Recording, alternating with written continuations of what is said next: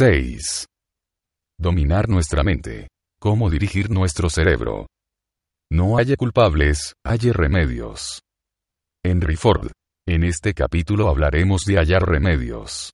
Hasta ahora nos hemos referido a lo que usted debe cambiar si desea que cambie su vida, qué clases de estados le confieren poderes y qué otros le dejan paralizado. Ahora va a aprender usted cómo cambiar sus estados de modo que pueda producir lo que quiera, siempre que quiera. Por lo general no es que las personas carezcan de recursos, sino que carecen de control sobre sus recursos. Este capítulo le enseñará cómo asumir ese control, cómo sacarle más jugo a la vida, cómo cambiar sus estados, sus actos, y por consiguiente los resultados que produce usted en su organismo, y ello en cuestión de instantes. El modelo de cambio que yo enseño y que enseña la PNL programación neurolingüística es muy diferente del que utilizan muchas escuelas terapéuticas. El canon terapéutico, que es una mezcla de diferentes escuelas, ha llegado a ser tan conocido que es casi un lugar común. Entre muchos terapeutas está difundida la creencia de que, para cambiar, uno tiene que retroceder hacia ciertas experiencias negativas, profundamente arraigadas, y vivirlas otra vez. La idea es que las experiencias negativas de la vida se acumulan dentro de las personas como un líquido dentro de un recipiente, hasta que finalmente no hay cabida para ellas y se desbordan o revientan. Según dicen los terapeutas, la única manera de establecer contacto con este proceso es volver a experimentar aquellos hechos y aquellos sinsabores, para tratar de librarse de todo de una vez. Toda mi experiencia me dice que esta debe ser una de las maneras menos eficaces para ayudar a las personas en dificultades. En primer lugar, cuando se obliga a un individuo a retroceder y volver a vivir algún trauma tremendo, se le está sometiendo a una de las experiencias más penosas y de mayor desamparo en que uno pueda encontrarse. Ahora bien, cuando se pone a alguien en condiciones de desamparo disminuyen mucho sus posibilidades de producir nuevos comportamientos y resultados desde el pleno dominio de sus recursos. Incluso es posible que ese planteamiento refuerce hábitos psicológicos desafortunados o desgraciados.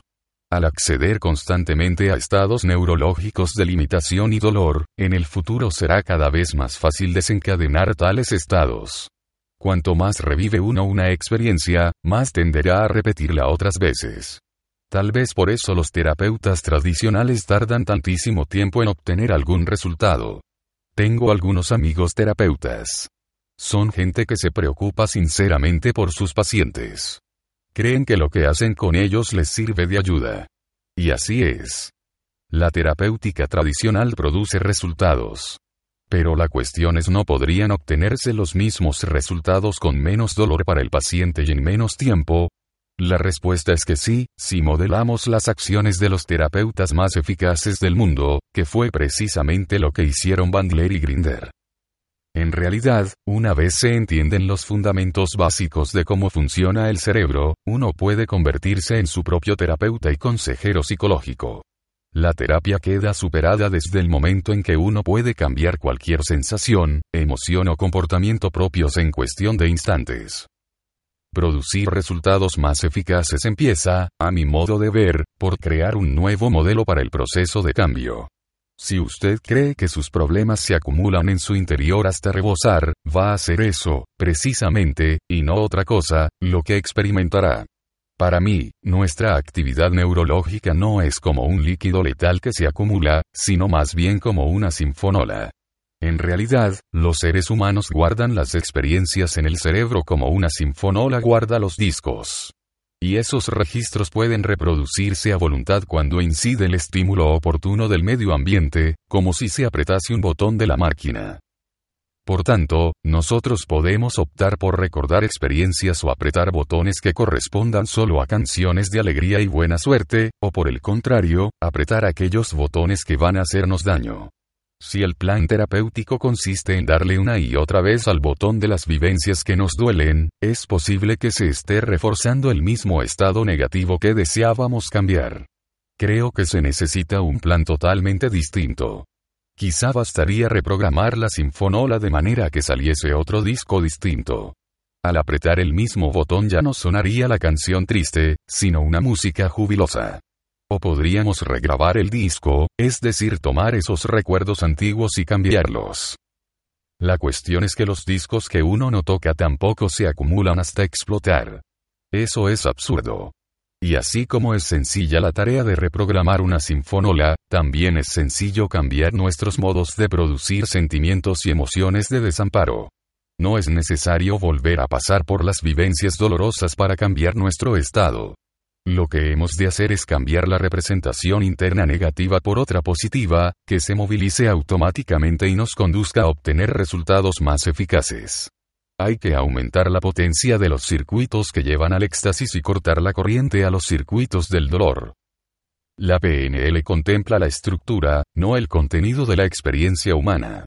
Si bien, desde un punto de vista personal, podemos simpatizar con ella, en realidad lo ocurrido nos importa un rábano. Lo que sí nos importa, y mucho, es cómo ha construido usted en su mente lo que ocurrió, en qué se diferencia su modo de producir un estado de depresión del que da lugar a uno de éxtasis. La diferencia principal está en la manera de estructurar las representaciones internas. Nada tiene ningún poder sobre mí, a no ser el que yo mismo le concedo, mediante mis pensamientos conscientes. Anthony Robbins. Estructuramos nuestras representaciones internas a través de nuestros cinco sentidos, la vista, el oído, el tacto, el gusto y el olfato. O, dicho de otra manera, experimentamos el mundo en forma de sensaciones visuales, auditivas, senestésicas, gustativas y olfativas. Es decir, que cualquier experiencia que tengamos almacenada en nuestra mente se ha de representar por medio de estos sentidos, en particular a través de las tres modalidades predominantes, que son los mensajes ópticos, acústicos y senestésicos. Estas modalidades son agrupaciones extensas de nuestros modos de formarnos las representaciones internas. Podríamos considerar que los cinco sentidos o sistemas de representación son los ingredientes con los que componemos toda experiencia o resultado. Recuérdese que si alguien consigue un resultado determinado, este se crea por medio de acciones determinadas, tanto mentales como físicas. Si uno repite exactamente las mismas acciones, podrá reproducir los resultados que produjo aquella persona. Y para producir un resultado hay que saber qué ingredientes lo componen. Los ingredientes de todas las experiencias humanas derivan de nuestros cinco sentidos, o modalidades. Sin embargo, no basta con saber los ingredientes que se necesitan, pues si queremos reproducir un resultado con exactitud necesitaremos saber, también con exactitud, qué proporción de cada ingrediente interviene en él. Si echáramos demasiado o demasiado poco de algún ingrediente en particular, el resultado que obtendríamos no sería del mismo tipo o calidad. Cuando los seres humanos quieren cambiar algo, por lo común se trata de una de estas dos cosas, o de ambas a la vez como se encuentran, es decir, el estado en que se hallan y barra o cómo se comportan. Un fumador, por ejemplo, a menudo desea cambiar la manera en que se siente el estado física y emocionalmente, así como también el hábito rutinario de encender un cigarrillo tras otro.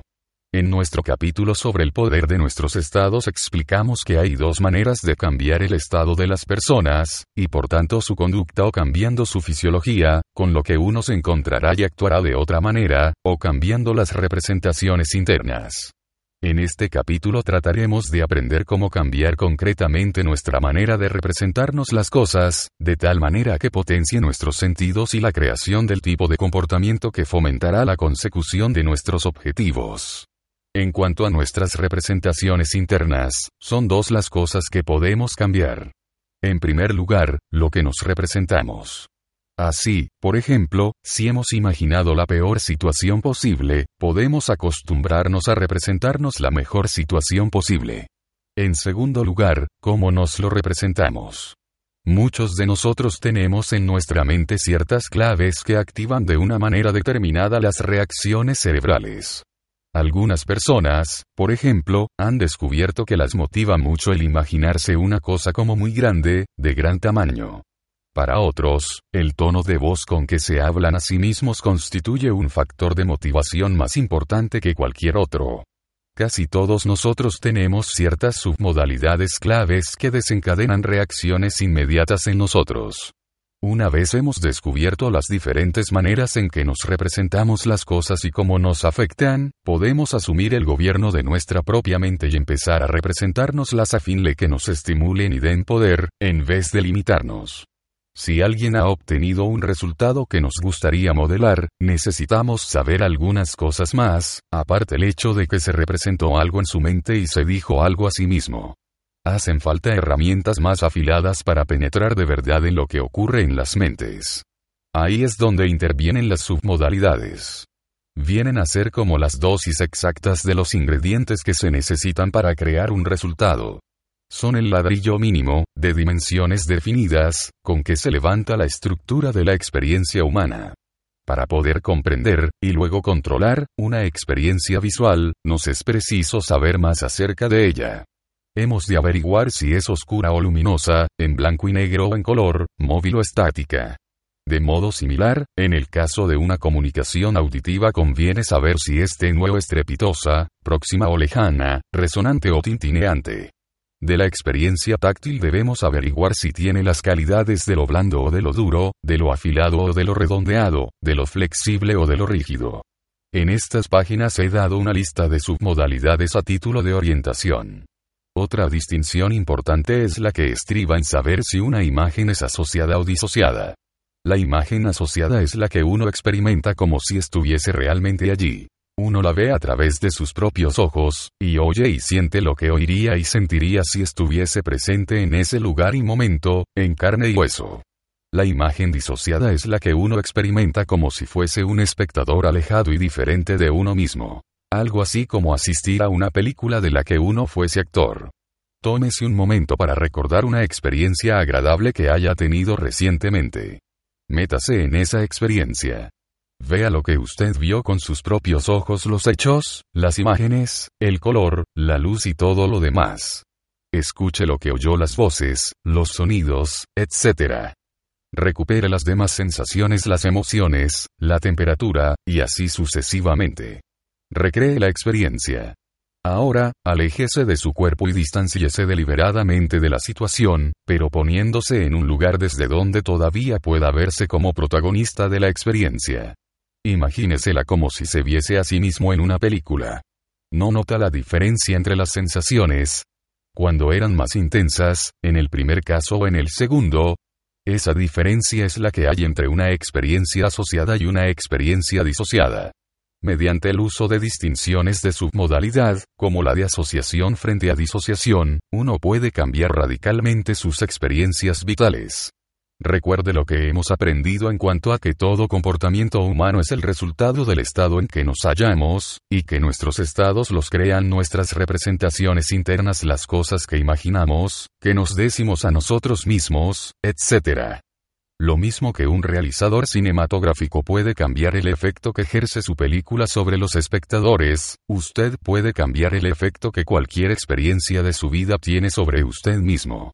El director puede variar el ángulo de la cámara, el volumen y el tipo de música, la velocidad y la cantidad de movimiento, el color y la calidad de la imagen, generando así en el público los estados que desea. Usted, si quiere, puede dirigir su cerebro de la misma manera, para generar cualquier estado o conducta que favorezca a sus objetivos o necesidades superiores. Permítame mostrarle cómo.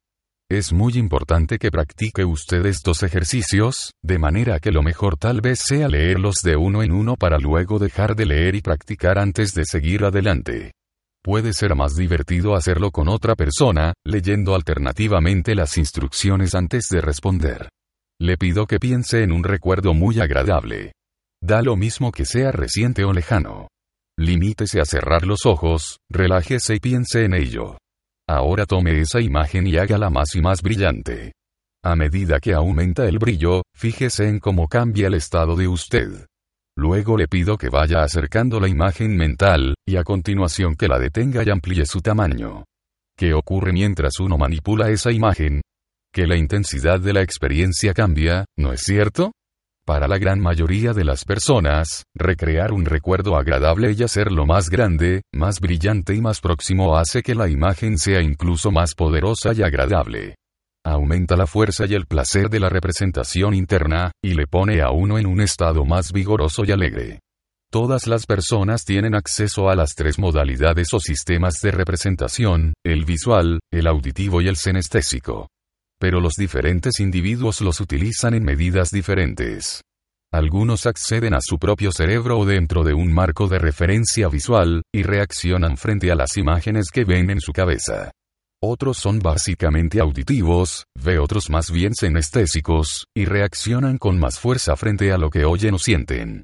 Por eso, después de haber revisado el marco de referencia visual vamos a ensayar lo mismo con los demás sistemas de representación. Vuelva al recuerdo agradable que nos ha servido hasta ahora. Aumente el volumen de las voces o de los sonidos que oyó. Deles más ritmo, más profundidad, cambíeles el timbre. Que sean más fuertes y decididos. Luego, haga lo mismo con las submodalidades senestésicas. Haga que el recuerdo sea más cálido, más suave y acariciador que antes. ¿Qué pasa con sus sensaciones después de esta experiencia? No todas las personas reaccionan de la misma manera. Las sugestiones senestésicas, en particular, producen reacciones diferentes en personas diferentes.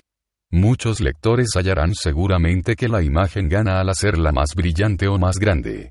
Ello da más intensidad a la representación interna, la hace más atractiva y, sobre todo, le pone a uno en un estado más positivo, más dueño de sus recursos. En las sesiones con mis clientes, cuando realizamos estos ejercicios, yo puedo ver exactamente lo que ocurre en la mente de la persona en cuestión, observando su fisiología. La respiración se hace más profunda, los hombros se levantan, las facciones se relajan y todo el cuerpo se mantiene en una actitud como más vigilante.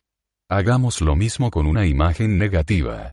Le pido que piense en algo que le contrarió y le hizo daño. Ahora tome esa imagen y aumentele el brillo. Acérquela más. Hágala más grande. ¿Qué ocurre en su cerebro? Muchas personas hallan que se ha intensificado su estado negativo. Las sensaciones molestas o dolorosas que experimentaron la primera vez vuelven con más fuerza. Ahora revierta la imagen a las condiciones iniciales. ¿Qué ocurre cuando la hace más pequeña, más oscura y distante? Descubrirá que las sensaciones negativas van perdiendo su fuerza. Hay que ensayar también las demás modalidades. Escuche su voz interna, o la que se estuviese oyendo durante la experiencia, hablando en un tono fuerte, machacando las sílabas. Sienta la experiencia como una ocasión de firmeza, como una actitud dura. Es posible que vuelva a ocurrir lo mismo de antes. Que se intensifiquen las sensaciones negativas. Repito que no se trata de que lo entienda usted teóricamente. Le pido que practique estos ejercicios de un modo concentrado, intenso, fijándose bien en las modalidades y submodalidades que se vayan revelando más eficaces para usted. De manera que podría ser conveniente la repetición mental de esas fases, con la atención puesta en cómo la manipulación de las imágenes cambia las sensaciones que las mismas evocan. Tomemos la imagen negativa que nos sirvió al principio, para luego hacerla más pequeña. Dese cuenta de lo que ocurre mientras la imagen se encoge. Ahora desenfóquela, hágala más borrosa, atenuada y difícil de ver. Conseguido esto, aléjela, llévela tan lejos de sí que apenas pueda ya distinguirla. Por último, tome la imagen y empújela hacia un sol imaginario. Tome nota de lo que ve, oye y siente mientras aquella desaparece del mundo. Haga lo mismo con la modalidad auditiva. Baje el volumen de las voces que oye. Haga que suenen adormiladas y apagadas, quíteles el ritmo. Hágalo también con sus percepciones anestésicas. Que la imagen acabe siendo floja e insustancial, ajena a usted. ¿Qué ha ocurrido con la imagen negativa durante todo este proceso dirigido por usted? Si el lector es como la mayoría de las personas, la imagen pierde su poder se hace menos potente, menos dolorosa, incluso llega a dejar de existir.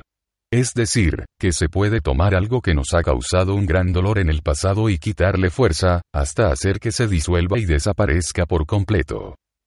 Creo que este breve experimento puede bastar para dar una idea del poder de esa técnica.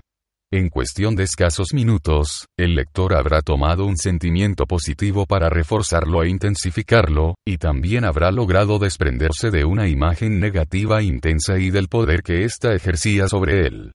En el pasado, usted estaba a merced de los resultados de sus representaciones internas. Ahora ya sabe que no tiene por qué ocurrir forzosamente así. En esencia, usted puede vivir de dos maneras.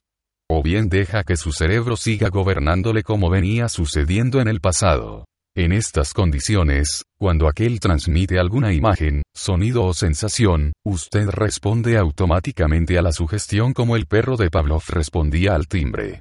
O bien puede usted optar por dirigir conscientemente su propio cerebro, por implantar las sugestiones que le convenga, por tomar las experiencias y las imágenes desagradables y privarlas de su poder e influencia.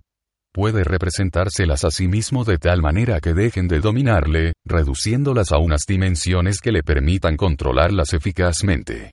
No hemos conocido todos la experiencia de una misión o un trabajo que nos venía demasiado ancho, haciéndonos desesperar de nuestras posibilidades de llevarlo a término, con lo cual ni siquiera lo intentábamos. Si ahora uno imagina esa tarea como un cuadrito muy pequeño, se verá en condiciones de dominarla y emprenderá las acciones oportunas sin dejarse abrumar.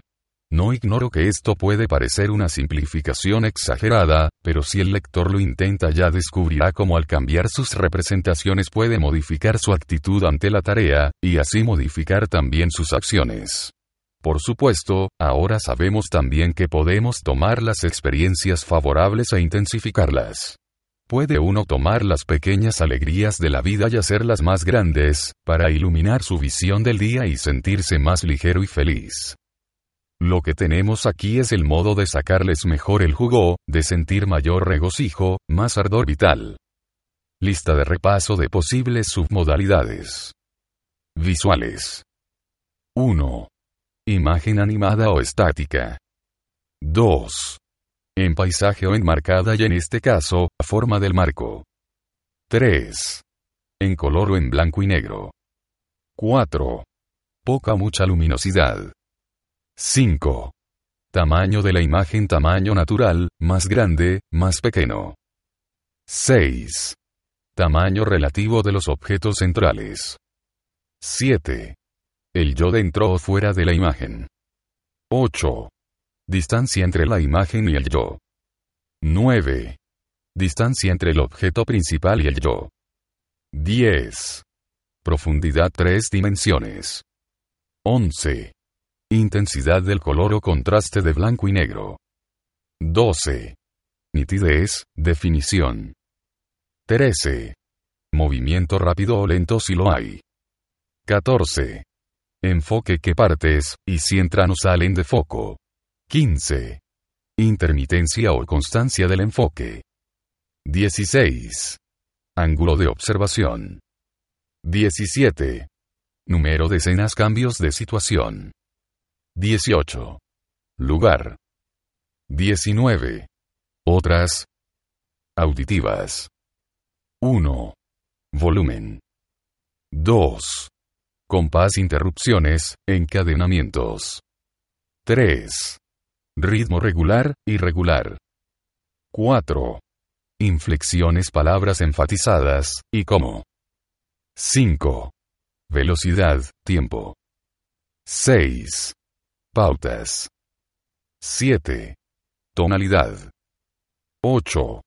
Timbre calidad, origen de la reverberación. 9. Rasgos distintivos sonido grave, o suave, etc. 10. Sonido procedente de una fuente móvil, o espacial. 11. Lugar. 12. Otras. Senestésicas. 1. Temperatura. 2. Textura. 3. Vibración. 4. Presión. 5. Movimiento. 6. Duración. 7. Continuidad o intermitencia. 8. Intensidad. 9. Peso. 10. Densidad. 11. Localización. 12. Otras. Límite del dolor. 1. Hormigueo. 2. Calor frío. 3. Tensión muscular. 4. Lancinante amortiguado. 5. Presión. 6. Duración. 7. Intermitencia un dolor pulsante, por ejemplo. 8. Localización. 9. Otras. Predicados verbales y nominales visuales. Se ve. Se mira. Observar. Mostrar. Demostrar. Relevar. Asomar. Apuntar. Visionar. Aclarar. Dilucidar. Parpadeo. Claro. Turbio. Brillante. Transparente. Destello. Imagen. Cuadro. Panorama. Auditivos. Se oye. Se escucha. Suena. Armoniza. Disonante. Algarabía. Ser todo oídos. Timbre de alarma. Silencio. Susurrante. Murmullo. Sintonizar. Hacerse el sordo. Buen tono. Musical. Estridencia. Senestésicos. Se siente. Se palpa. Agarrar. Atraer. Repeler. Cautivar. Resbalar. Contactar. Duro. Blando. Frío. Cálido. Agrio. Dulce. Ácido. Amargo. Hallar apoyo. Rígido. Volverse en redondo. Indeterminados. Se siente. Experimentar. Entender. Aprender. Pensar. Proceso. Decisión. Motivar. Considerar. Cambiar. Observar. Insensible. Distinto. Concebir. Estar. Frases predicativas. Mediante los predicados utilizados en la comunicación, las personas se representan internamente sus experiencias en las modalidades visual, auditiva o senestésica. Doy a continuación una lista de ejemplos de uso corriente. Visuales. Óptica. A la luz. A simple vista. A vista de pájaro. Ojear. Afrontar un deber. Asemejarse. Bien definido. Cara a cara cautivó a los espectadores. En persona. Estar bien visto. Hacer una escena. Imagen mental. Me parece. Memoria fotográfica. Miopía. Mirar. Nítido. Parecer. Sin duda. Tener un destello de claridad. Tener perspectiva. Entrevisto. Un cuadro lamentable. Un punto de vista. Un vistazo. Imaginarse. Ver las estrellas. Ver las costuras. Billion. Ya lo veremos. Auditivas. Acústica. Sonar. Acariciar los oídos. Balbucear. Convencer a los oyentes. Charlar. Tono. Viva voz. Nota. Decir al que se viene. Diga su opinión. Facilidad de palabra. Fue un alboroto. Hablar claro. Hablar sin ton ni son. Hacer oídos sordos. Hacerse escuchar. Inaudito. Lejos de mis oídos. Llamar la atención. Lo dije bien alto. Manera de hablar. Oídas las partes. Oiga barra escuche. Oír con agrado. Palabra por palabra. Prestar oídos. Punto de boca. Rumor. Silencio. Unas palabras. Senestésicas. Percepción difusa. Aturdido. Bálsamo para el espíritu. Bien fundado. Certeza loca. Camisa de once barras. Composición del lugar. Corazón ardiente. Discusión acalorada. Dolerle a uno la cosa. Dominarse. Dueno de sí. Echar mano de. Es un martirio. Estar en contacto. Frío barra tranquilo. Harina de otro costal. Mano a mano. Momentos de pánico. Notarse una tendencia. Pisar fuerte. Poner las cartas sobre la mesa. Quédese por aquí. Quitarse un pest. Romper el hielo. Sacar tajada. Se apoderó de mí. Se condensa en.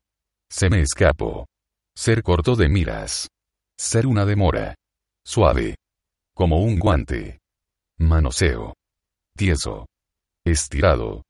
Rígido. traído por los pelos. El objetivo, al igualar predicados, es adaptarnos al lenguaje que utiliza nuestro interlocutor con el fin de recrear una corriente de entendimiento al principio de una relación. Nada es tan bueno ni tan malo. Es el pensamiento el que lo hace tal. William Shakespeare. ¿Recuerda que en el capítulo primero hablábamos de la mercancía de los reyes? El rey tenía el privilegio de disponer de su reino. Pues bien, el reino de usted es su cerebro. Lo mismo que el rey gobierna su reino, usted puede gobernar el suyo, siempre que para ello empiece a asumir el control de cómo se representa usted sus experiencias en la vida. Todas las submodalidades que hemos estudiado le dicen al cerebro lo que debe percibir.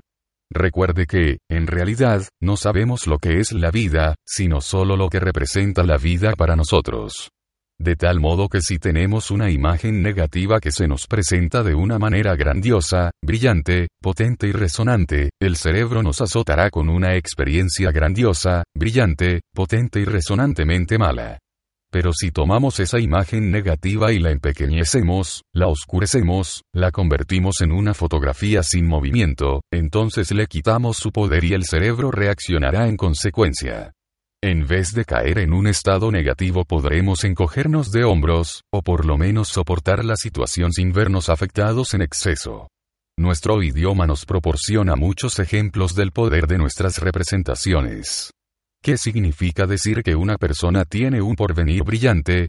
¿Cuáles son sus sentimientos de usted cuando alguien dice que las perspectivas se le presentan sombrías? ¿A qué se refiere usted cuando dice que hay que arrojar luz sobre un asunto?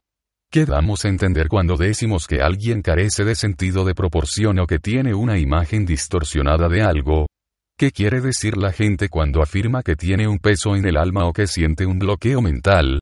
¿A qué alude usted cuando dice que algo le suena o que se le disparó una señal de alarma? Por lo común se tiende a suponer que tales frases no son más que metáforas. Pero son más que eso. En general, describen con bastante exactitud lo que acontece dentro de nuestra mente. Piense en lo ocurrido hace algunos minutos, cuando tomó usted un recuerdo desagradable y lo amplificó, recuerda cómo se acentuaron los aspectos negativos de la experiencia y entró usted en un estado negativo. Se puede imaginar una descripción más acertada de una experiencia así que la consistente en decir que se exageró el asunto fuera de toda proporción. Es porque sabemos instintivamente lo poderosas que son nuestras imágenes mentales.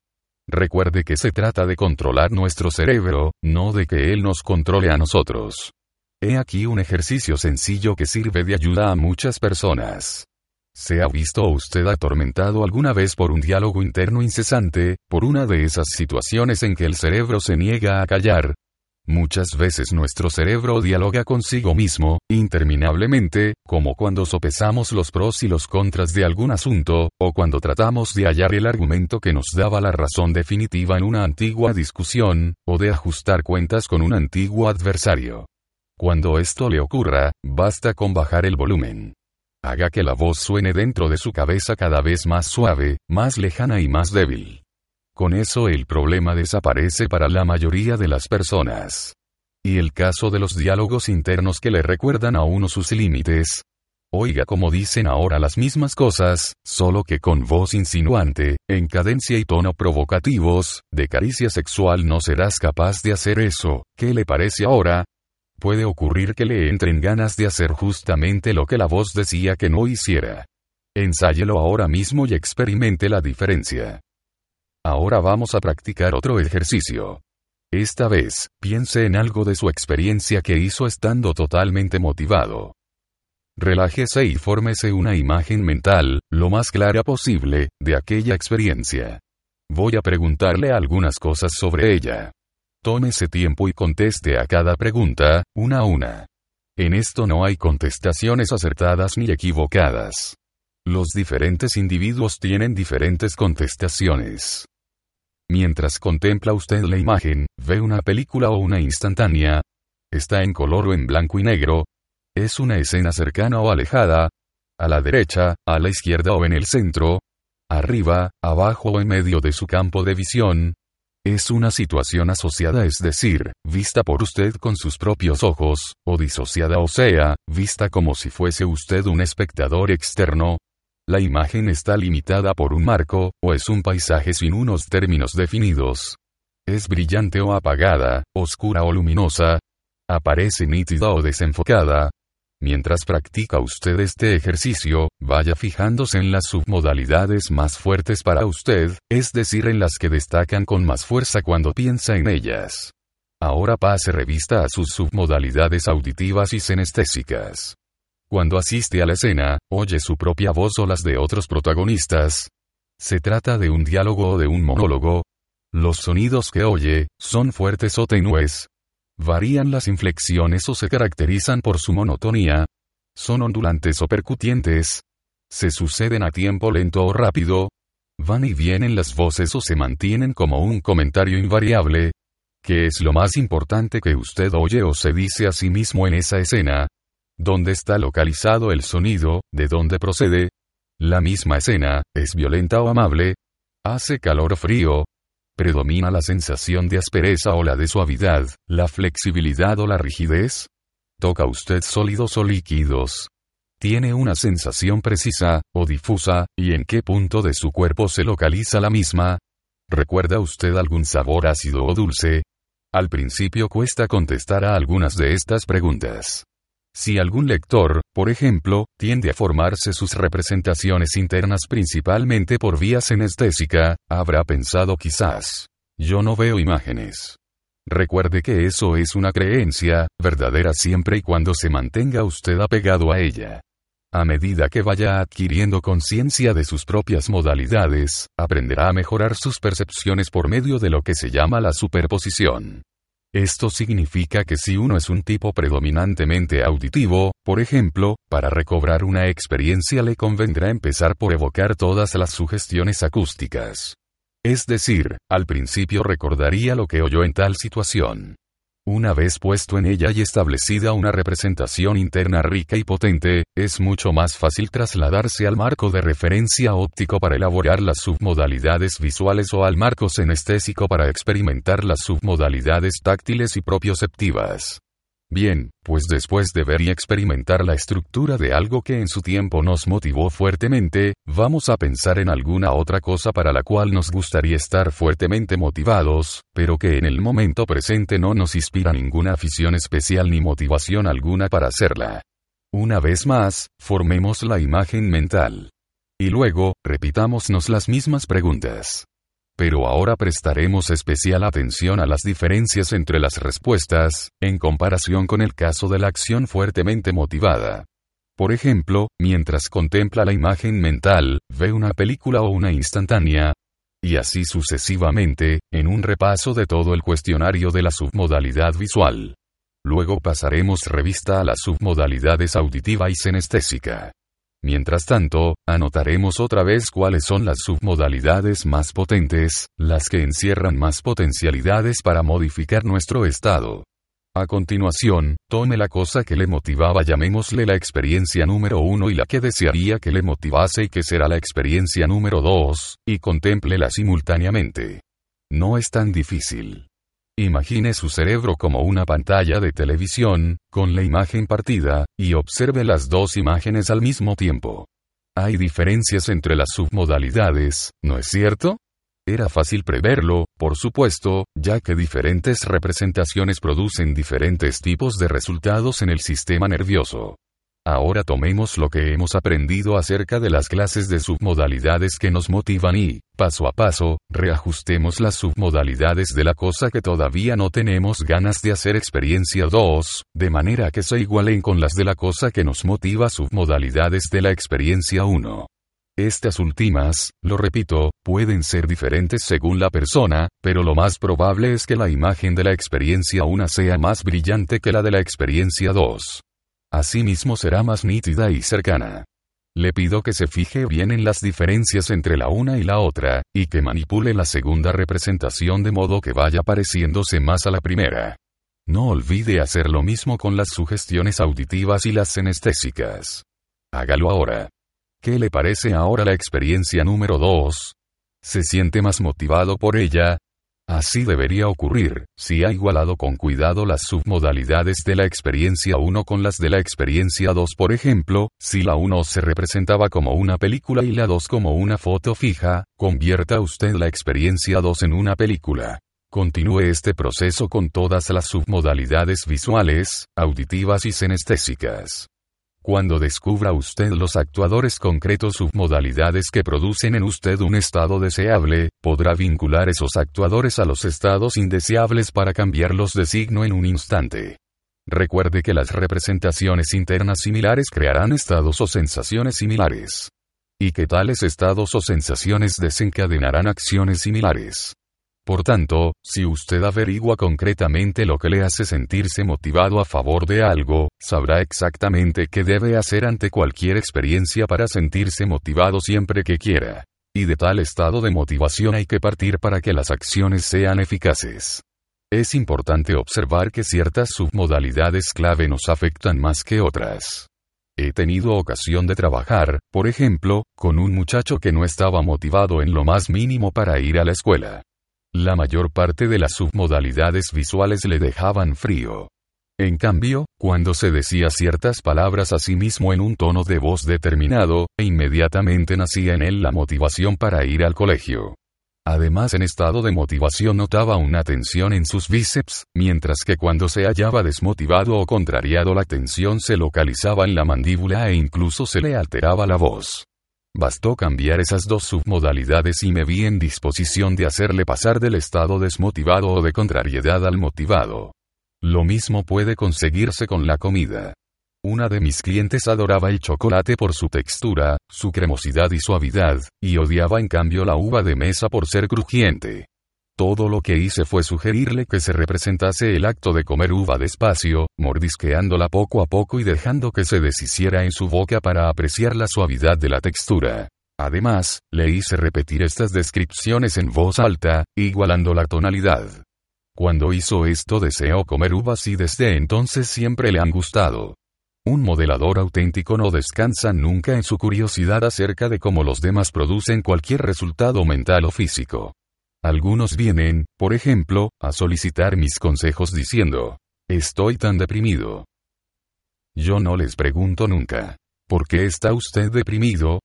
Para que como respuesta me representen y se representen a sí mismos porque lo están, ya que eso precisamente los arrojaría a la depresión.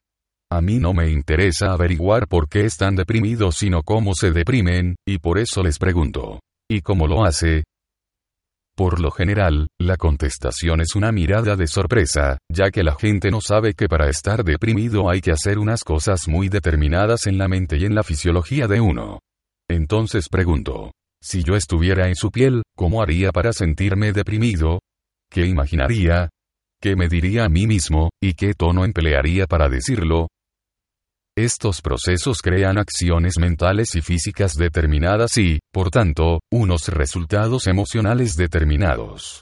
Si uno logra cambiar la estructura de un proceso, este puede convertirse en otra cosa y el resultado ser distinto de la depresión. Una vez adquirida esta nueva conciencia de saber cómo se hacen las cosas, puede uno empezar a dirigir el propio cerebro y crear los estados que le favorecen para alcanzar la calidad de vida que desea y merece.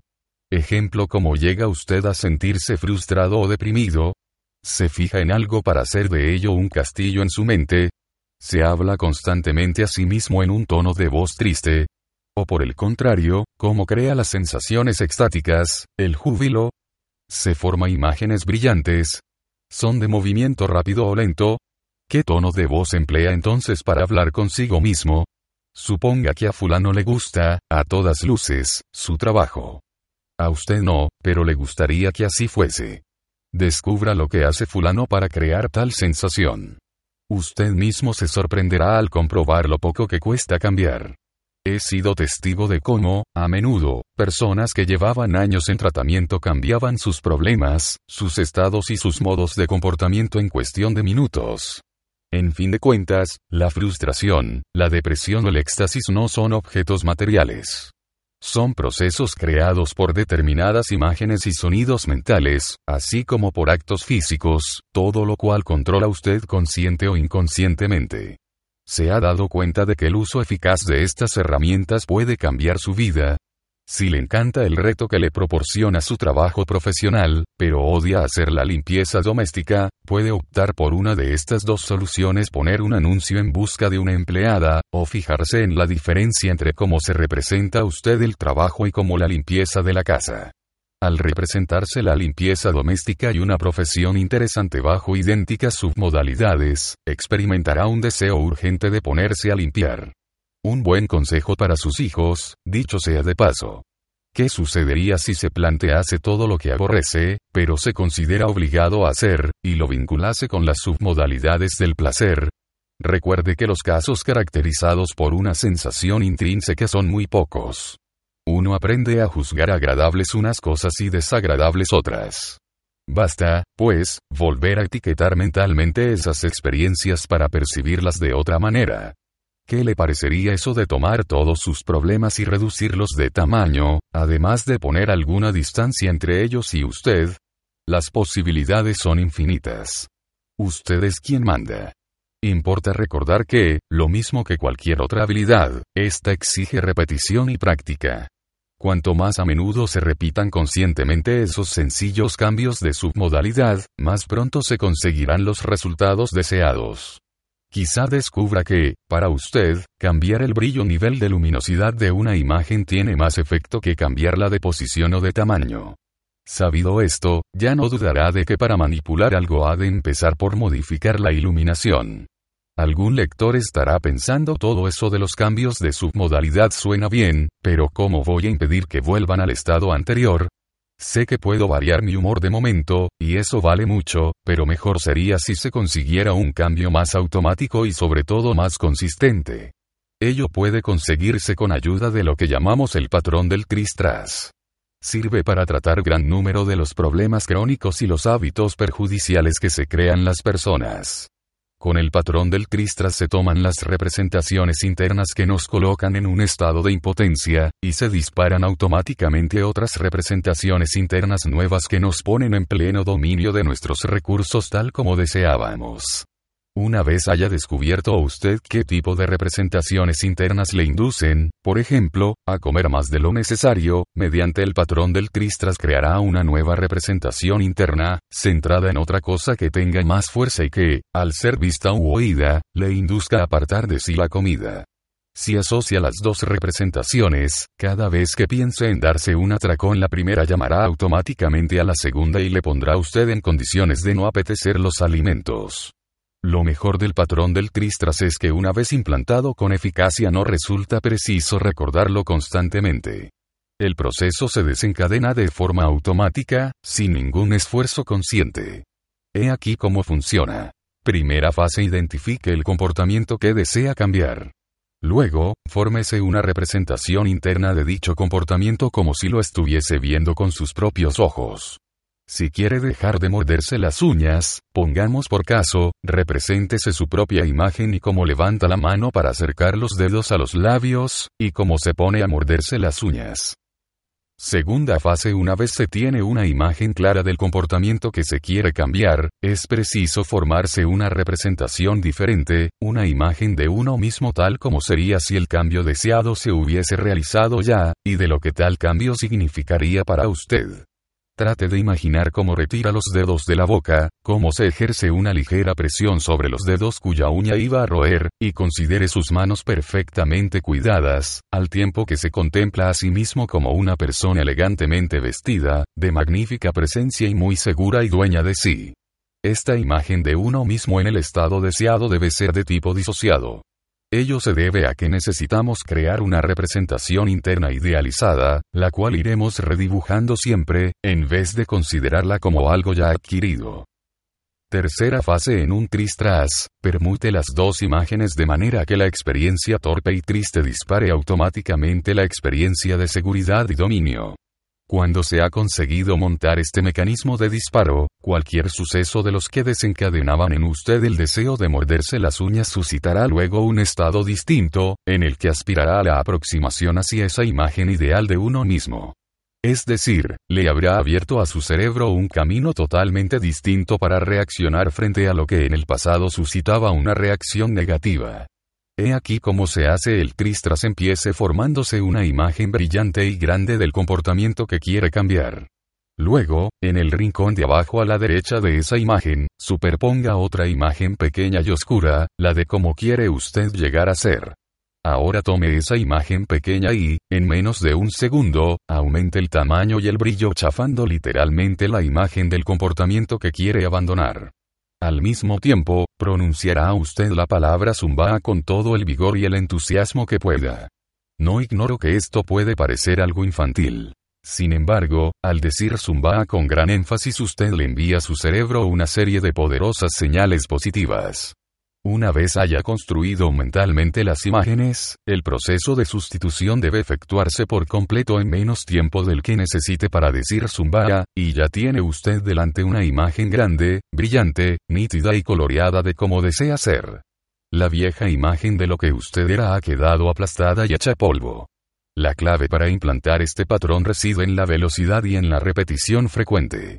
Es necesario que usted vea y sienta de verdad cómo se dilata esa imagen pequeña y oscura para convertirse en grande y brillante, y cómo ésta invade y revienta la imagen anterior, destruyéndola y sustituyéndola por un cuadro aún más grande y magnífico de cómo quiere usted que sean las cosas. En ese momento experimentará la maravillosa sensación de ver las cosas tal como quiere que sean. Entonces abra un momento los ojos para romper ese estado y vuelva a cerrarlos para repetir otra vez la operación del tristras. Empiece por contemplar en tamaño muy grande lo que usted quiere cambiar, y luego haga que la figura pequeña crezca y brille y explote con un zumbaya. Haga una pausa para recrearse en la experiencia. Abra los ojos. Ciérrelos. Vea lo que hay que cambiar. Vea la imagen originaria y cómo quiere cambiarla. Zumba otra vez. Hágalo cinco o seis veces, tan rápido como pueda. Recuerde la velocidad es fundamental, y también divertirse haciéndolo. Lo que le está diciendo a su cerebro es mira esto, zumbaya, haz esto, mira esto, zumbaya, haz esto, mira esto, zumbaya, haz esto. Hasta que la imagen antigua produzca el disparo automático de la imagen nueva, de los nuevos estados y, en consecuencia, del nuevo comportamiento. Evoque ahora la primera imagen. ¿Qué ha pasado? Si, por ejemplo, ha sometido a la rutina del tris tras el hábito de morderse las unas, al imaginarse a sí mismo haciéndolo verá que le resulta difícil, que le parece algo antinatural. De no ser así repita la práctica, esta vez procurando hacerlo con más claridad y rapidez. Asegúrese sobre todo de experimentar solo durante un brevísimo instante la sensación positiva que le proporciona la imagen nueva, antes de abrir de nuevo los ojos y volver a iniciar el proceso. Tal vez no funcione si la imagen hacia la cual ha elegido tender no es lo bastante sugestiva o deseable. Es muy importante que se trate de algo sobremanera atractivo, de modo que propicie un estado de motivación o deseo, algo que realmente anhele o que para usted pueda ser más importante que el hábito antiguo. En algunos casos es útil añadir nuevas submodalidades, como el olor o el sabor. Los resultados asombrosamente rápidos que produce el patrón tristras se deben a ciertas tendencias del cerebro. Nuestra mente tiende a evitar las cosas desagradables y a apegarse a las agradables. Al hacer que la imagen de uno que no necesita morderse las unas sea mucho más atractiva que el deseo de mordérselas, se le suministra al cerebro una señal poderosa, que indica hacia qué tipo de comportamiento debe tender. Es lo que hice yo para abandonar la costumbre de morderme las uñas, que se había convertido para mí en un hábito por completo inconsciente. Un día después de haber practicado la rutina del tristras, me sorprendí mordiéndome los dedos.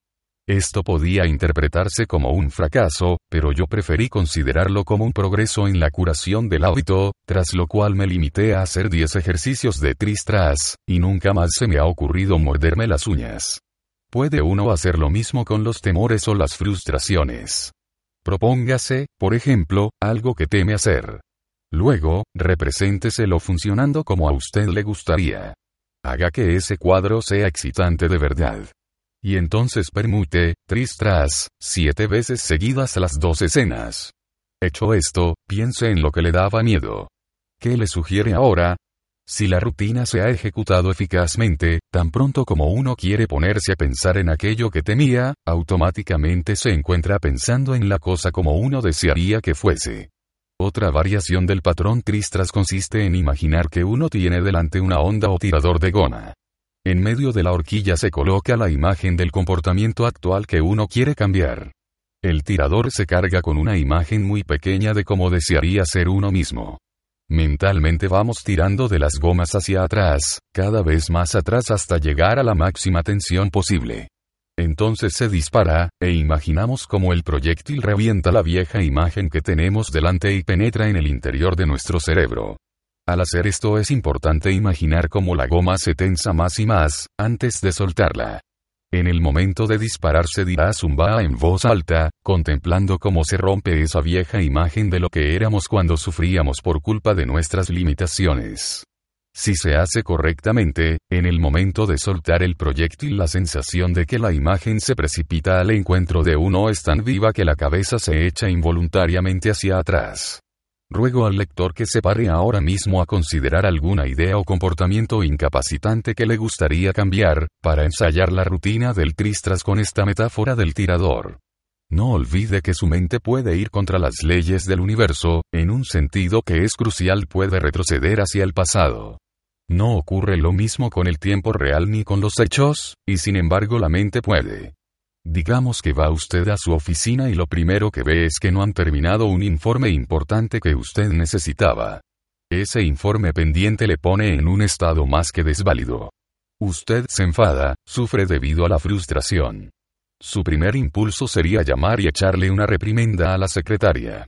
Pero los gritos no servirán para producir el resultado que usted desearía, sino solo para empeorar aún más la situación. La clave consiste en cambiar su estado, en retroceder y ponerse en un estado que le permita conseguir que se hagan las cosas. Lo cual puede hacerse por el procedimiento de reubicar o resituar las representaciones internas. En todo este libro hablo de ser el dueño y soberano de uno mismo, de dominar y dirigir el propio cerebro. Ahora empieza usted a ver cómo se consigue. A través de los escasos ejercicios realizados hasta aquí ha visto que está en sus manos la posibilidad de controlar por completo su propio estado. Piense en lo que podría ser su vida si recordase todas sus experiencias felices como imágenes brillantes, próximas y llenas de color, como sonoridades alegres, rítmicas y agradablemente melodiosas, como contactos tiernos, cálidos y reconfortantes. Y si sus experiencias negativas quedasen registradas como viejas instantáneas pequeñas, borrosas, como voces casi inaudibles y formas insustanciales que, por excesivamente remotas, han dejado de afectarle. Esto lo hacen los triunfadores de manera inconsciente. Saben cómo aumentar el volumen de lo que les favorece y cómo cortar la voz a lo que les perjudica. En este capítulo, usted ha aprendido a modelar esa conducta. No le sugiero que ignore los problemas. Hay situaciones a las que uno, ineludiblemente, debe enfrentarse. Todos nosotros tenemos algún conocido que, por más que las cosas le hayan salido bien en un 99% durante el día, regresa a su hogar en estado de depresión total. ¿Por qué? Porque una cosa entre 100 resultó mal. De eso que salió mal seguramente hace una imagen enorme, chillona, aplastante, que convierte todo lo demás en sucesos diminutos, muertos e insignificantes. Muchas personas pasan así toda la vida. Son esos clientes que me dicen, siempre estoy deprimido. Lo dicen casi con orgullo, porque el estar deprimido ha llegado a ser parte de su manera de ver el mundo. Pues bien, muchos terapeutas comenzarían por abordar la tarea, larga y ardua, de desenterrar la causa de esa depresión. Dejarían que el paciente les hablase de su depresión durante horas. Hurgarían en el cubo de basura mental de su cliente hasta descubrir vivencias primitivas de tristeza y sufrimientos emocionales pasados. Pero con esas técnicas se construyen relaciones terapéuticas muy prolongadas y, sobre todo, muy costosas. Nadie está siempre deprimido. La depresión no es una situación permanente como la de quedarse manco o cojo. Es un estado, y las personas pueden entrar en él o dejarlo. En realidad, muchos de los individuos que pasan por una depresión han tenido en su vida numerosas experiencias felices. Quizá más que otros. Lo que ocurre es que no se representan dichas experiencias a sí mismos de una manera brillante, grandiosa y asociada. Además, suelen pintar las épocas felices como algo muy lejano, y no inmediato. Haga una pausa para recordar algún acontecimiento sucedido la semana pasada, y luego póngase a alejarlo mentalmente. ¿Le parece ahora que es una experiencia tan reciente? Y si hubiera elegido acercarla, ¿no parecería entonces más viva? Algunas personas toman sus experiencias felices del momento y las distancian como si hubieran ocurrido hace mucho tiempo. En cambio, nunca partan mucho el pensamiento de sus problemas. Tal vez haya oído usted esta expresión. Tengo necesidad de distanciarme un poco de mis problemas. No es que uno deba tomar el avión e irse a algún país exótico. Basta con establecer esa distancia mentalmente, y se notará la diferencia. Las personas que se sienten deprimidas a menudo tienen la cabeza llena de imágenes grandes, habladoras, próximas e insistentes de los malos tiempos, y apenas una vieja foto gris y confusa de los buenos. Eso no podemos cambiarlo encenagándonos en los malos recuerdos. Hay que cambiar las submodalidades, que forman la propia estructura de los recuerdos. El paso siguiente consiste en asociar lo que le hacía sentirse mal a uno con las nuevas representaciones que le hacen sentirse capaz de afrontar los desafíos de la vida con decisión, humor, paciencia y energía. Algunos dirán, un momento. Las cosas no se cambian con tanta facilidad. ¿Por qué no? Muchas veces se comprende más fácilmente una cosa en un relámpago de claridad que en años de meditación. Así trabaja el cerebro. Recordemos el funcionamiento del cinematógrafo. Uno ve miles de imágenes que se combinan para dar la sensación de movimiento. En cambio, si un día viéramos un fotograma, y al cabo de una hora otro, y dos o tres días después un tercero, seguramente no sacaríamos nada en limpio. El cambio personal sigue un proceso parecido. Si usted hace algo, si produce un cambio en su cerebro ahora mismo, si modifica su estado y su comportamiento, se habrá demostrado a sí mismo, de la manera más espectacular, lo que se puede hacer, con lo cual recibe un impulso más poderoso que si se dedicase a meditar angustiosamente durante un mes. La física cuántica nos enseña que las cosas no varían gradualmente a lo largo del tiempo, sino en saltos discontinuos llamados cuánticos. Nosotros saltamos de un nivel de experiencia a otro. Si a usted no le gusta lo que siente, cambie la manera en que se representan las cosas. Es así de sencillo. Consideremos otro ejemplo el amor. Para muchos de nosotros el amor es una experiencia maravillosa, etérea, casi mística. Desde el punto de vista de la teoría del modelado, observamos que el amor es un estado y que, lo mismo que cualquier otro estado o resultado, se produce en virtud de un determinado conjunto de actos o de estímulos percibidos o representados de una manera determinada. ¿Cómo se enamora uno? Entre los ingredientes perceptuales del enamoramiento, uno de los más notables es el que consiste en asociarse con todo lo que a uno le gusta de la persona amada y disociarse de todo lo demás. El enamoramiento puede ser un estado embotador y desorientador, porque no es equilibrado. Uno no establece un balance de las cualidades buenas y malas de la persona para pasarlo por un ordenador y ver lo que sale, sino que se asocia totalmente con el pequeño número de rasgos de esa persona que a uno le intoxican. En ese momento ni siquiera percibe los defectos de la misma. ¿Por qué se estropean las relaciones? Eso, naturalmente, depende de muchos factores. Uno de ellos puede ser que deje uno de asociarse con los rasgos de la otra persona que al principio le gustaban. Lo que suele ocurrir en realidad es que uno llega a asociarse con todas las experiencias desagradables sufridas en la relación con ella, mientras se disocia de los ratos agradables que se compartieron. ¿Cómo sucede esto? Quizás uno haya observado y se haya formado una imagen grande y predominante de cómo el otro tiene la costumbre de perder el tapón del tubo de dentífrico o dejar la ropa tirada por el suelo. A lo mejor es que ella no le escribe notas cariñosos a ella. O posiblemente ella recuerda lo que él dijo en el calor de una discusión, y ha estado pasando mentalmente la cinta de ese diálogo una y otra vez, recordando cómo la ofendió, en vez de recordar la caricia que le hizo otro día o las cosas amables que le dijo la semana pasada o lo bien que lo pasaron el día del aniversario. La lista de ejemplos similares sería interminable. Quizá convenga aclarar que no es que sea malo plantearse las cosas de esta manera, Simplemente hay que tener presente que dicho modo de representarnos nuestras experiencias sin duda no mejorará nuestras relaciones. Muy distinto sería si, por ejemplo, en medio de una discusión, recordase usted la primera vez que se besaron o anduvieron con las manos unidas, o aquella vez que el otro hizo por usted algo realmente fuera de lo común, y se diese a esa representación preferencia en cuanto a tamaño, brillantez y proximidad. A partir de un estado así, ¿cómo trataríamos a la persona amada? Ante cualquier patrón de comunicación hay que hacer un alto de vez en cuando y preguntarse, si continúo representándome las cosas de esta manera, ¿qué voy a conseguir en la vida? ¿Hacia dónde me conduce mi comportamiento actual, y hacia dónde quiero ir? Ha llegado el momento de examinar el resultado que obtengo con mis acciones mentales y físicas. No sea que más adelante descubra usted que ha ido a parar a donde no quería, por culpa de algo tan fácil de cambiar y rectificar. Puede ser de interés el observar si uno tiene un patrón especial de asociación o disociación. Muchas personas están la mayor parte del tiempo disociadas de sus representaciones y rara vez se muestran emocionalmente conmovidas por nada. La disociación tiene ciertas ventajas. Cuando procura uno mantenerse alejado de emociones intensas acerca de determinadas cosas, dispone de más recursos para tratar de controlar la situación. Sin embargo, si esa es su manera habitual de representarse la mayor parte de las experiencias de la vida, en realidad se está perdiendo lo que yo llamo la sustancia de la vida, su meollo, que nos ofrece una plenitud incalculable de alegrías. Algunos de mis clientes eran personas muy conservadoras, que padecían graves limitaciones en cuanto a la expresión de sus sentimientos.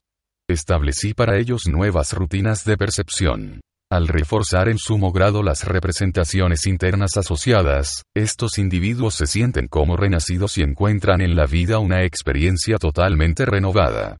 Por el contrario, si la inmensa mayoría de las representaciones internas fuesen totalmente asociadas, emocionalmente uno podría quedar hecho un guiñapo y tendría grandes dificultades en hacer frente a la vida, que no siempre está llena de cosas divertidas, fáciles ni agradables.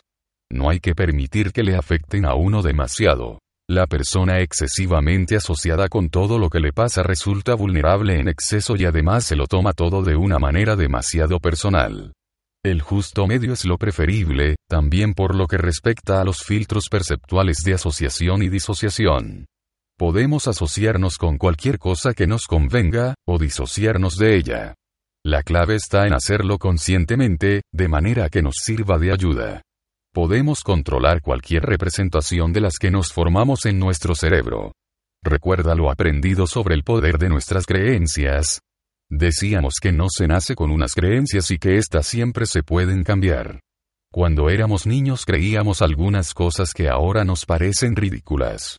Y terminábamos nuestro capítulo sobre las creencias con una pregunta esencial como adoptar las creencias que nos capacitan y deshacernos de las que nos perjudican, el primer paso consistía en darse cuenta de sus poderosos efectos sobre nuestra vida. En el presente capítulo ha dado usted el segundo paso cambiar la manera en que se representa usted esas creencias a sí mismo. Ya que, si cambia usted la estructura de cómo se representa algo a sí mismo, cambiará también lo que siente acerca de ello y por tanto la estimación que le merecen sus experiencias vitales. Usted puede representarse a sí mismo las cosas de una manera que invariablemente favorezca a su capacidad, ahora mismo. Recuerde que una creencia es un estado emocional fuerte, una certeza que se tiene acerca de determinadas personas, cosas, ideas o experiencias de la vida. ¿Cómo se ha creado esa certeza? A través de las submodalidades específicas. Cuando usted está seguro de algo, le parece que lo ve oscuro, desenfocado, diminuto y lejano. O todo lo contrario, el cerebro tiene además un sistema de archivo. Algunos individuos almacenan a la izquierda las cosas en que creen, y a la derecha aquello acerca de lo cual no se sienten seguros. Ya sé que cuesta creerlo, pero cuando alguien se rige por un sistema de codificación así basta con inducirle a retirar del lado derecho y a poner en el izquierdo una cuestión cualquiera, para que empiece a sentirse seguro de ella. Tan pronto como la ve clasificada en el lado de las cosas que cree, empieza a creer en una idea o un concepto que solo momentos antes contemplaba con incertidumbre.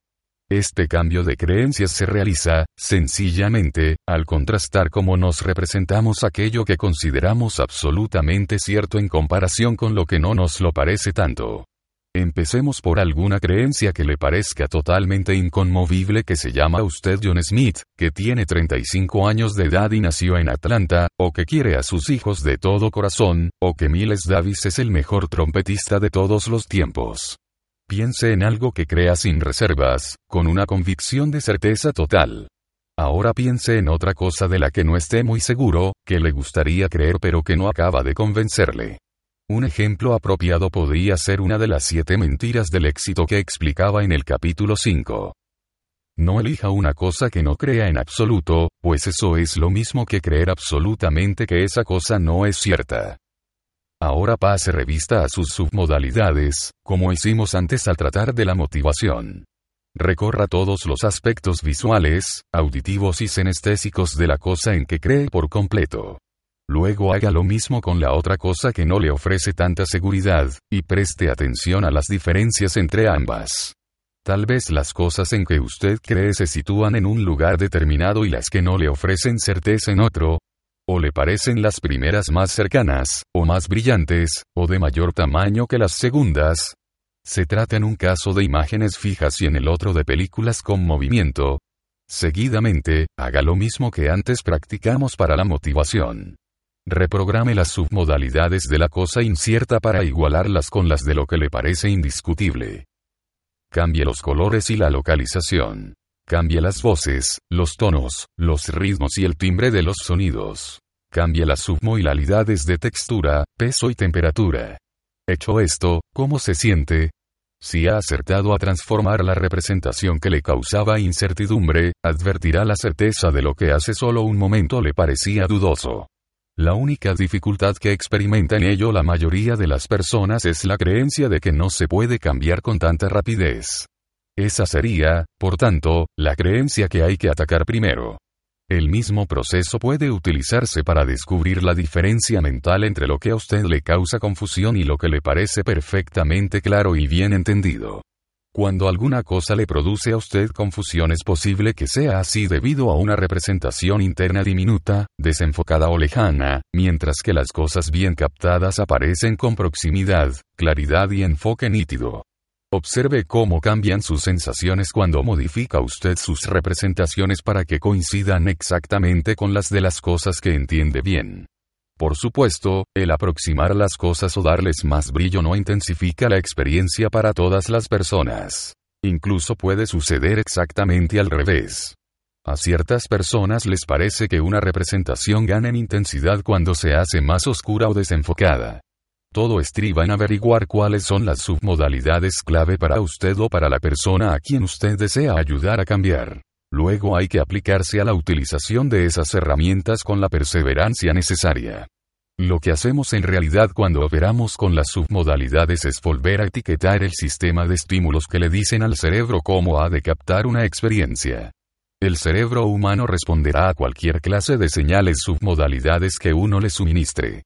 Un determinado tipo de señales puede comunicarle al cerebro la sensación de dolor. Si se cambian las submodalidades comunicadas, el dolor puede cesar en cuestión de instantes.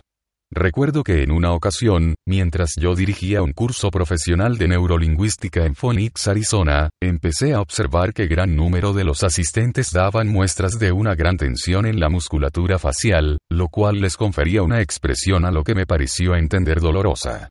Pasé revista mentalmente a lo que les iba explicando y no hallé nada que pudiese haber desencadenado tal reacción en tantos individuos. Así que finalmente le pregunté a uno de ellos, ¿cómo se encuentra en este momento? Y él respondió, me duele la cabeza. Tan pronto como se hubo manifestado el primero, otros muchos dijeron padecer el mismo síntoma, hasta que se evidenció que más de un 60% de los presentes tenían cefalea. Explicaron que los potentes focos instalados en el local para filmar un vídeo del cursillo les irritaban los ojos. Además, la habitación no tenía ventanas al exterior y tres horas antes se había estropeado la ventilación, por lo que el ambiente estaba muy cargado. Todos estos factores habían creado una disposición fisiológica en aquellas personas. ¿Qué podía hacer yo en tal situación? ¿Mandarles que se tomasen una aspirina? Desde luego que no. El cerebro emite señales de dolor solo cuando recibe estímulos que se representan de tal manera que le dicen que debe sentir dolor. En consecuencia, les pedí a mis oyentes que describiesen las submodalidades de ese dolor. Para unos, se trataba de una sensación de pesadez pulsante. No así para otros. Entonces hice que cambiaran sus submodalidades dolorosas, en primer lugar disociándose ellos mismos del dolor y considerándolo como algo exterior. Luego hice que tomaran distancia respecto de la sensación, pidiéndoles que visualizaran la forma y el tamaño del dolor y lo situaran a unos 3 metros por delante de cada uno, tras lo cual hice que alterasen sucesivamente su representación aumentando y disminuyendo su tamaño. Primero debía hincharse hasta el punto de romper el techo, y luego encogerse hasta volver al tamaño inicial.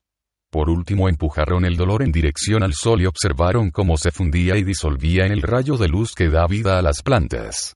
Al preguntarles luego cómo se sentían, y pese a no haber transcurrido más de cinco minutos, el dolor de cabeza había cesado en un 95% de los afectados habían cambiado su representación interna, las señales transmitidas para decirle al cerebro lo que debía ser, de manera que éste, al recibir otras señales distintas, produjo una reacción también distinta. El 5% restante invirtió otros 5 minutos en ejecutar más cambios específicos. Incluso un enfermo crónico de jaqueca que estaba entre los presentes se sintió perfectamente después de este ejercicio. Cuando cuento este caso real, a algunos les cuesta creer que un dolor pueda eliminarse con tanta rapidez y facilidad. Pero, en realidad, no es lo mismo que usted solo ha hecho inconscientemente en más de una ocasión. No recuerda las oportunidades en que, encontrándose mal, se distrajo haciendo alguna cosa, o gracias a algún suceso que atrajo su atención, y que cuando quiso acordarse de su dolor este había desaparecido, es porque usted cambió lo que pensaba o se representaba en su cerebro. El dolor simplemente desaparece y no vuelve hasta que usted se lo representa de nuevo a sí mismo. Con un poco de dirección consciente de sus representaciones internas, usted puede librarse de sus dolores de cabeza cuando quiera. Más aún, tan pronto como uno conoce qué señales producen determinados resultados en su cerebro, puede llegar a sentirse como quiera prácticamente en cualquier situación. Una advertencia final es muy variado el conjunto de los filtros de la experiencia humana que pueden determinar o afectar a la capacidad para preservar las representaciones internas nuevas. E incluso para llevar a cabo los cambios iniciales. Estos filtros guardan relación con lo que valoramos más y con los beneficios inconscientes que quizás obtenemos de nuestro comportamiento actual. La cuestión de los valores y de su importancia la estudiaremos en un capítulo aparte. En el capítulo 16, al tratar de los procedimientos de reencuadre, hablaremos de los beneficios inconscientes secundarios. Si el dolor le envía a usted un mensaje importante sobre algo que debe cambiar en su organismo, entonces hay que atender a esa necesidad, pues de lo contrario el dolor volvería, dado que su función consiste en llamar la atención sobre algo importante. Con lo que ha aprendido el lector hasta aquí basta para mejorar tremendamente su propia vida así como la de quienes le rodean. Consideremos ahora otro aspecto de nuestro modo de estructurar las experiencias. Es un ingrediente esencial que nos permite modelar con eficacia cualquier prototipo. Examinemos, pues,